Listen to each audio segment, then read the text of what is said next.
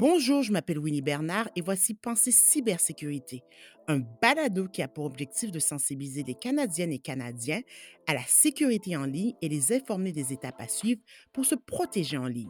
Ce balado conclut notre série de deux épisodes. Aujourd'hui, je continue ma conversation avec Christine Ménard. J'ai voulu mieux comprendre comment naviguer les réseaux sociaux en toute sécurité et beaucoup plus. Bonne écoute! Maintenant, quand on pense euh, à la période des fêtes, bien sûr, on pense au magasinage. Et de plus en plus, les gens magasinent en ligne. Comment les Canadiennes et les Canadiens peuvent mieux se protéger durant leurs achats en ligne?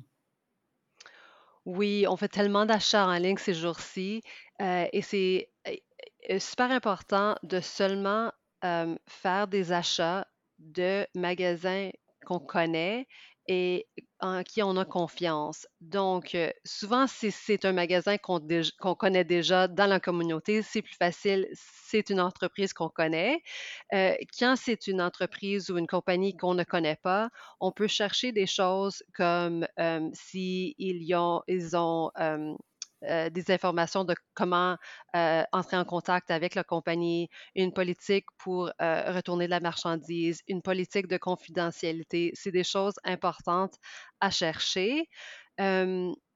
Aussi, on vous recommande de jamais, jamais sauvegarder vos informations personnelles telles que votre euh, numéro de carte de crédit sur le site du magasin en ligne. Euh, euh, ne jamais demander à votre navigateur Internet de sauvegarder ces informations-là. Comment on peut s'assurer, Christine, de naviguer les réseaux sociaux en toute sécurité? Oui, comme euh, pour euh, la cybersécurité en général, c'est super important d'utiliser une phrase de passe ou un mot de passe robuste. C'est un toujours important euh, et un mot de passe ou une phrase de passe unique pour chaque réseau. Ça, c'est toujours le premier point. mais aussi sur les réseaux, c'est important de garder en tête la confidentialité. Donc, ça dépend des réseaux, mais c'est important de toujours regarder les paramètres de sécurité et voir ce que vous partagez, si vous êtes à l'aise de partager ces informations-là avec votre réseau. Donc, sur, euh, sur Facebook, par exemple, il y a beaucoup d'options. On peut partager avec notre groupe d'amis, avec tout le monde. Donc, regarder chaque publication, voir si vous êtes à l'aise de partager cette information-là. Sur Instagram, c'est un peu plus simple où est-ce que votre profil est soit public ou privé. En général, il faut juste prendre compte que quand vous publiez des photos ou des commentaires, souvent vous dévoilez peut-être beaucoup d'informations sans vous en rendre compte. Pourquoi c'est si facile de pirater les profils des utilisateurs sur les plateformes de réseaux sociaux? Oui, c'est très facile pour les cybercriminels de copier un profil et de créer un autre profil piraté et que vos amis sur ces réseaux ne reconnaissent pas que ce profil, c'est un profil piraté et non votre vrai profil. Donc, ce que je recommande, c'est que quand vous êtes sur Facebook, par exemple, et c'est quelque chose que je vois souvent, c'est quand j'ai parlé de les paramètres de sécurité, il y a une paramètre qui est quand même assez importante, c'est que vous pouvez voir qui a, peut voir ou accès à votre liste d'amis sur Facebook. Donc, ce que je me suis rendu compte, c'est quand cette liste-là, elle est publique. Donc, quand n'importe qui peut voir avec qui vous êtes amis, c'est ces personnes-là qui ont leur compte, leur, leur liste d'amis publics, qui sont euh, plus susceptibles à avoir leur compte piraté. Parce que ce qui se passe, c'est que le supercriminel va prendre la photo de la personne et ensuite aller trouver euh, euh, la liste d'amis et essayer de se connecter à cette liste d'amis-là. Et puisque c'est une personne que ces amis-là connaissent déjà, ils auront tendance à cliquer oui. Et donc, vous avez peut-être, euh, donc, vous avez, vous avez peut-être connecté en double à cette personne-là, une la vraie personne et l'autre le, le, le compte piraté. D'accord. Oui. Donc, euh, les paramètres de sécurité sur Facebook, super important d'aller passer à travers et voir ce que vous partagez avec euh, le public. En fait, ce que tu dis, vraiment, ce que je comprends, il faut, il faut vraiment lire oui. les informations pour comprendre ce qui se passe. Et euh, je pense que c'est un très, très bon conseil. Maintenant, parlons de arnaque au téléphone. Euh, Christine, avec la conjoncture économique actuelle, j'ai remarqué qu'il y a de plus en plus d'appels de télémarketeurs qui semblent louches.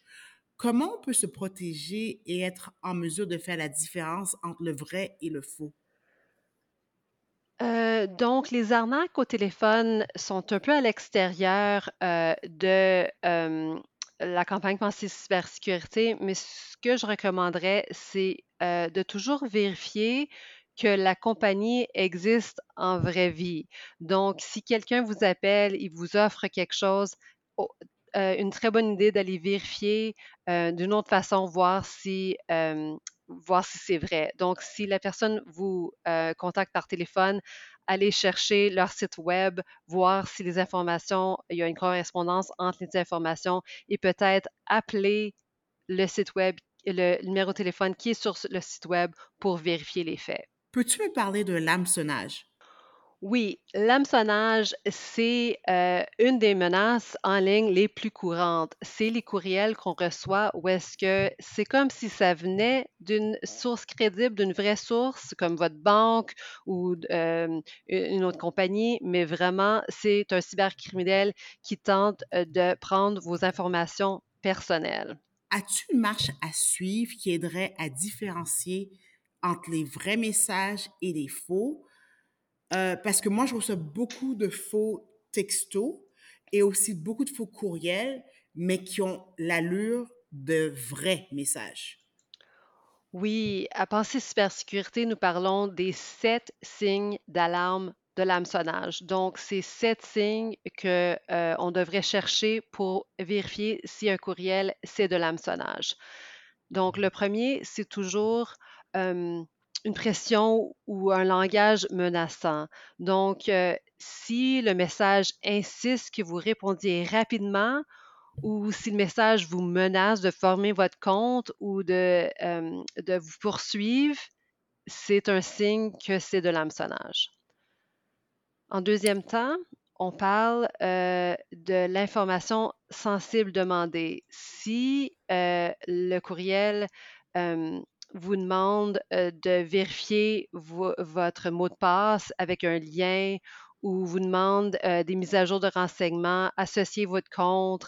Si ça demande des informations sensibles de ce genre-là, c'est possible que c'est de l'hameçonnage.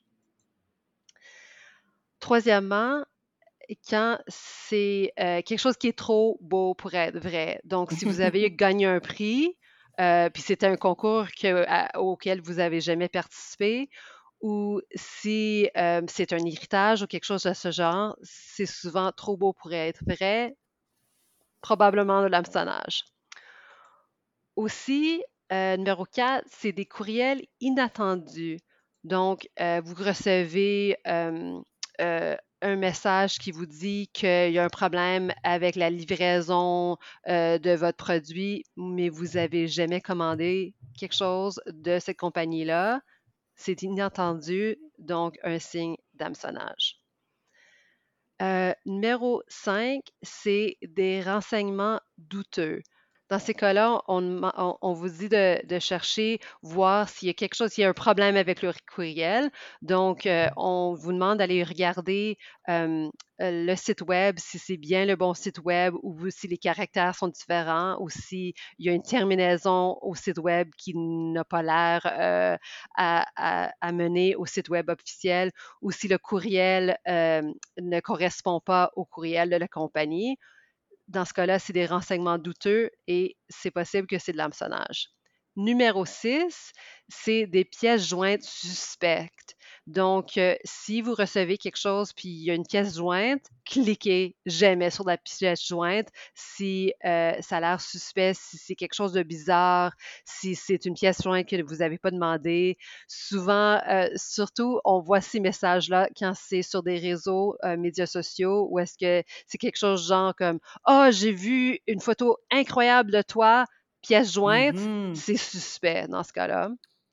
Et D'accord. Finalement, on parle d'un courriel qui a l'air amateur ou un graphisme qui a l'air amateur ou s'il y a des, fautes de, français ou des fautes de grammaire, quelque chose de, genre, genre-là, des, des, des logos inexacts ou flous. Si ça a l'air amateur, c'est peut-être de l'hameçonnage. Christine, c'est quoi l'hameçonnage vocal?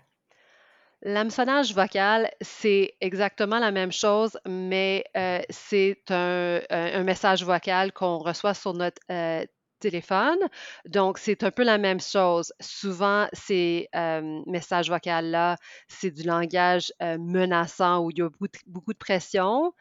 Euh, c'est euh, c'est un signe que c'est de l'hameçonnage.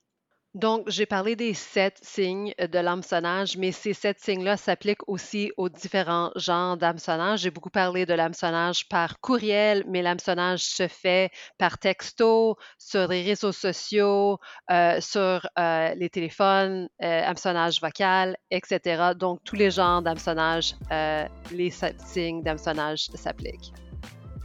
Merci beaucoup, Christine. Merci, Winnie. Et voilà, c'est ce qui conclut le deuxième épisode sur notre série sur la cybersécurité. Je me suis entretenue aujourd'hui avec Christine Ménard. Pour plus de renseignements, astuces et conseils sur la cybersécurité, visitez le www.pensercybersécurité.ca ou sur les réseaux sociaux Pensez Cybersécurité ou sur Twitter Cyber, trait de soulignement, sécurité. Ici Winnie Bernard. Si cet épisode vous a plu, et je l'espère, partagez-le, laissez-nous un commentaire. Merci à notre réalisateur Steve Daniel. Merci d'être à l'écoute. Au revoir et bon temps des fêtes.